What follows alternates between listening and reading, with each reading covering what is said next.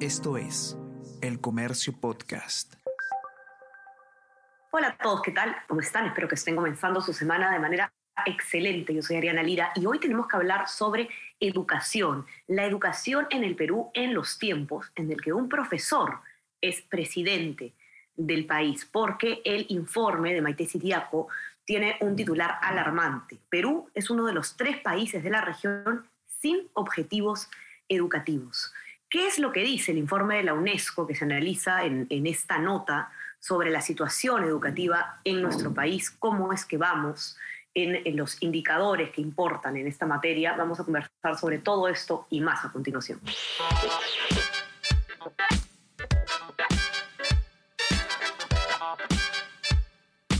Esto es Tenemos que hablar con Ariana Lira.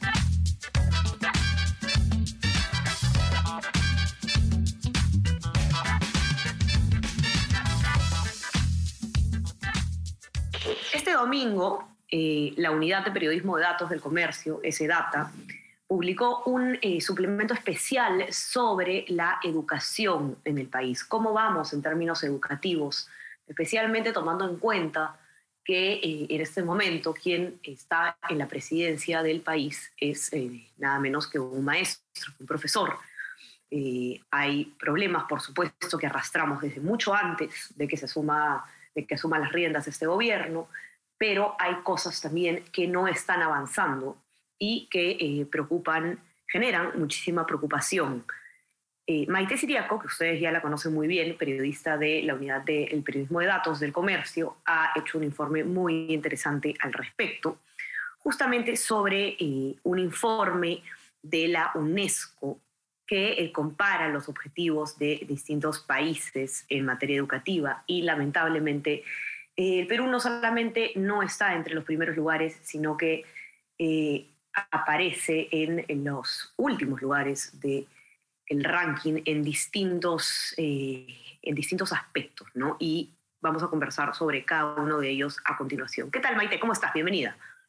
Hola, Ariana, ¿qué tal? Gracias. Gracias a ti, Maite. Cuéntanos un poco qué es lo que revela este informe UNESCO y que, es, eh, que, termina, que terminas analizando tú en, en tu nota de, que se ha publicado el día de ayer. Sí, mira, em, este informe de UNESCO se hace a raíz eh, de los acuerdos a los que llegan eh, los países miembros de la ONU en el 2015 en torno a una serie de metas y eh, mejoras que, que, tienen que cumplir em, para mejorar los niveles de educación en la región. En realidad es los niveles de, de, educación global hacia el 2030, ¿no? Lo que te dice el informe en general para toda, la, para toda la región, para toda Latinoamérica, es que ningún país va a cumplir con esas metas. Sin embargo, lo que, lo que ya es grave, ¿no? Eh, sin embargo, eh, es, es, mucho más alarmante lo que sucede en Perú, porque eh, lo que mencionan es que nosotros no tenemos definidas metas cuantitativas que sean concretas, ni políticas públicas para Em, que nos sirvan para cumplir esas metas, orientadas a poder cumplir esas metas. Nos dice además que em, de los 17 ítems que se evalúan, que son em, puntos muy básicos como que todos los alumnos, que todos los niños puedan entrar a, las escuelas de nivel inicial, a las escuelas de nivel primaria, que puedan continuar con los estudios, que puedan entender eh, y aprender dentro de las escuelas, que sus profesores estén capacitados. Em, estos, estos ítems se, se, solicitan ¿no? para cada plan, pero Perú no presentó ninguno. Solo tres países en la región no enviaron esta información y de hecho tenemos un puntaje de cero. Ahora, Maite, una pregunta, perdón que te interrumpa. Quizás ya lo, lo, dijiste y no, no, te, no te escuché. Eh, ¿Cuándo se tenían que enviar estos, eh, esta información, digamos, para, para ver más o menos en, qué gobierno estaría la responsabilidad? A ver, esta información se ha ido enviando en realidad eh, desde el 2019 más o menos hasta 2021. Em, a lo largo de ese tiempo se han tenido que, realizar los planes, em, acordar los propios objetivos por país, poder hacerse una evaluación eh, ¿no? una evaluación propia eh, para determinar qué objetivos se tenían, em, cómo estábamos, qué niveles teníamos y a qué niveles podíamos llegar. ¿No?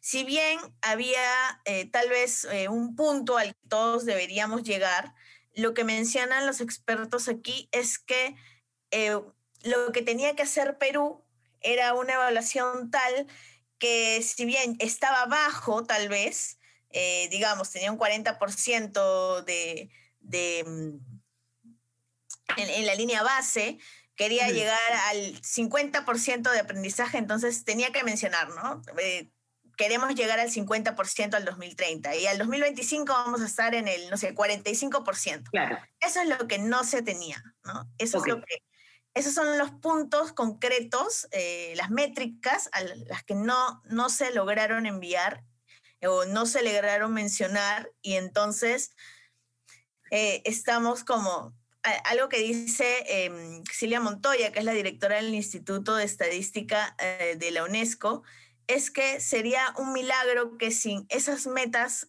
cuantitativas y sin eh, políticas públicas que se puedan orientar esas métricas, nosotros podamos cumplir los objetivos de un plan que sí tenemos. Tenemos un plan que de hecho es bastante ambicioso por lo que ella explica, pero sin esas métricas y sin políticas públicas realmente orientadas a cumplirlas, no es posible que vayamos a hacerlo.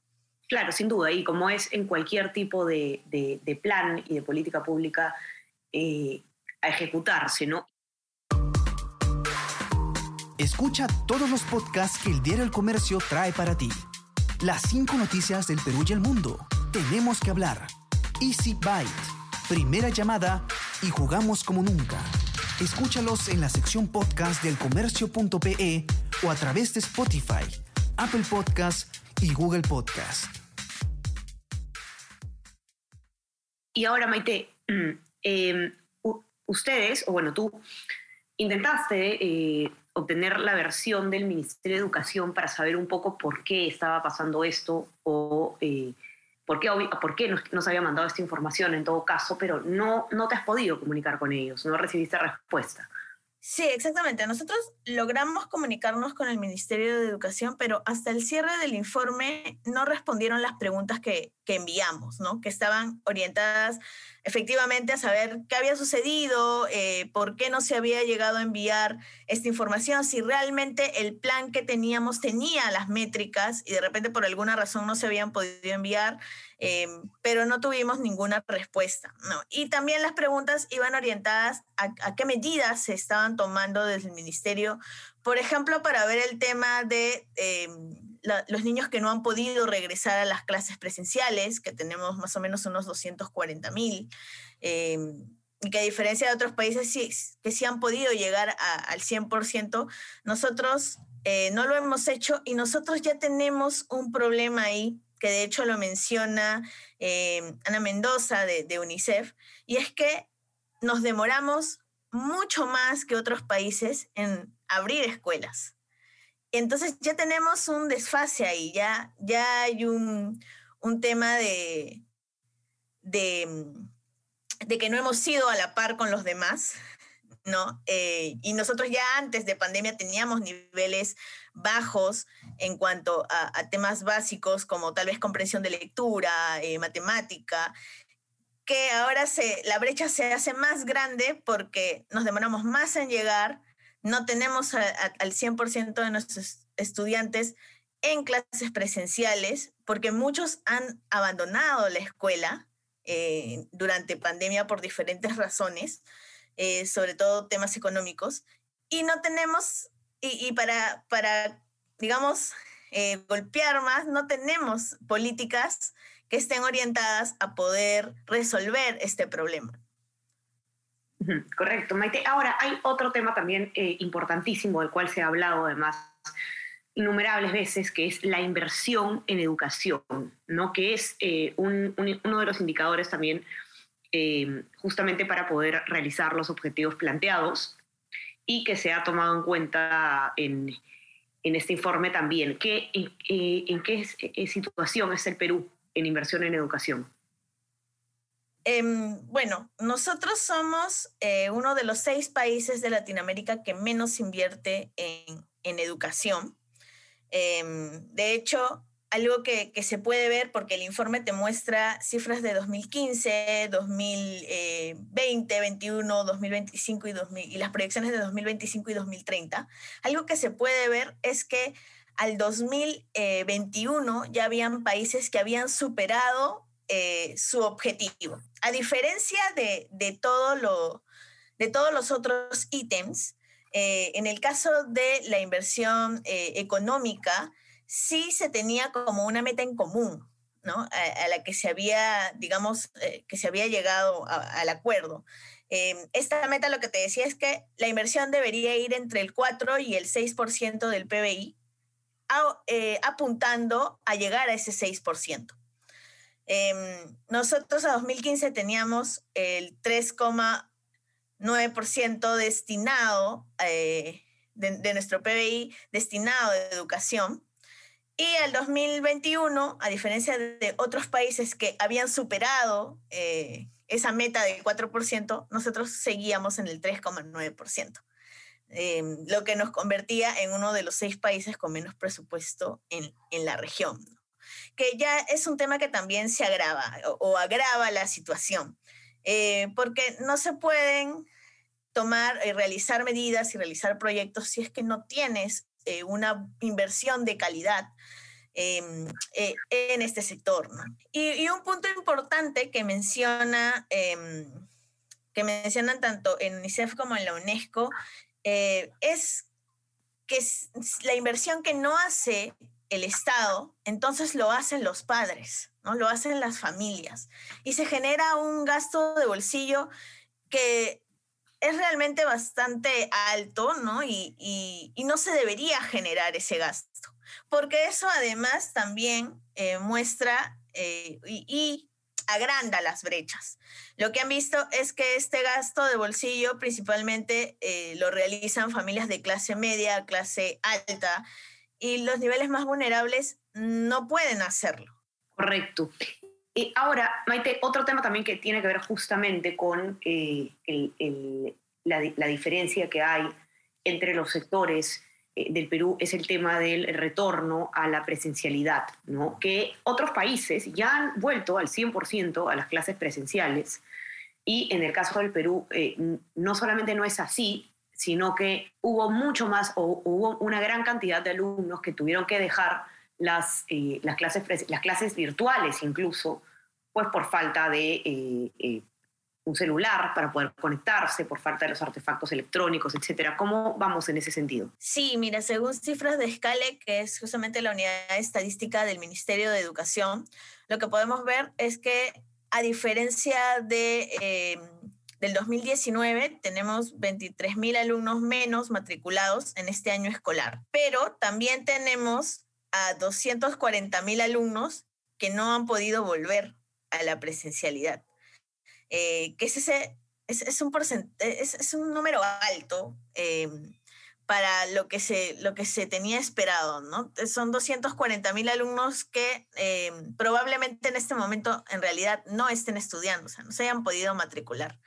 Em, lo que es alarmante. Em, además, también tenemos otros temas que van relacionados con que, por ejemplo, tenemos 147 mil alumnos que pasaron de un colegio privado a un colegio público y que en estos momentos se mantienen en un colegio público, ¿no?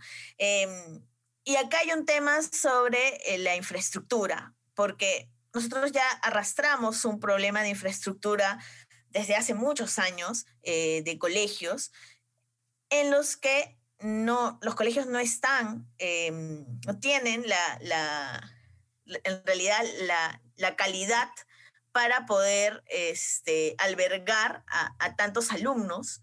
Eh, tenemos problemas de, agua, tenemos problemas de saneamiento em, y en esta pandemia han aumentado la cantidad de alumnos en los colegios públicos.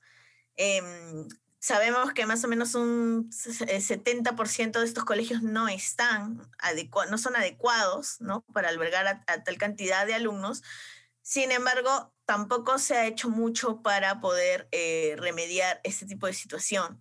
Em, de hecho, salen en, noticieros o en diferentes em, medios que eh, hay, sobre todo en, las zonas más vulnerables, eh, colegios y, problemas con, con, los locales escolares, ¿no? Em, entonces, esto también, esto también requiere un presupuesto, si bien es un problema que se está arrastrando, em, se debería eh, tratar de, solucionar. Así es, Maite, nos gana el tiempo lamentablemente cuando hay mucho más por hablar sobre este importante tema, así que yo quiero invitar a todos los que nos escuchen a que por favor revisen el informe de Maite, que está sumamente completo, está en nuestra web eh, elcomercio.pe eh, y van a poder ver ahí no solamente toda esta información, sino también los gráficos con la data, los rankings de cómo estamos eh, a comparación de otros países en la región y muchísima información más que van a poder encontrar ahí. Así que por favor, ya saben dónde encontrarla. También no se olviden de suscribirse a nuestras plataformas. Estamos en Spotify y en Apple Podcast para que puedan escuchar todos los podcasts del comercio.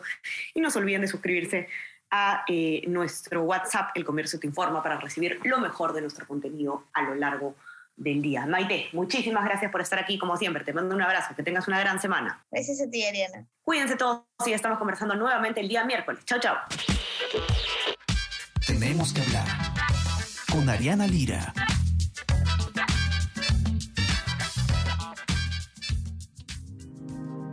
El Comercio Podcast.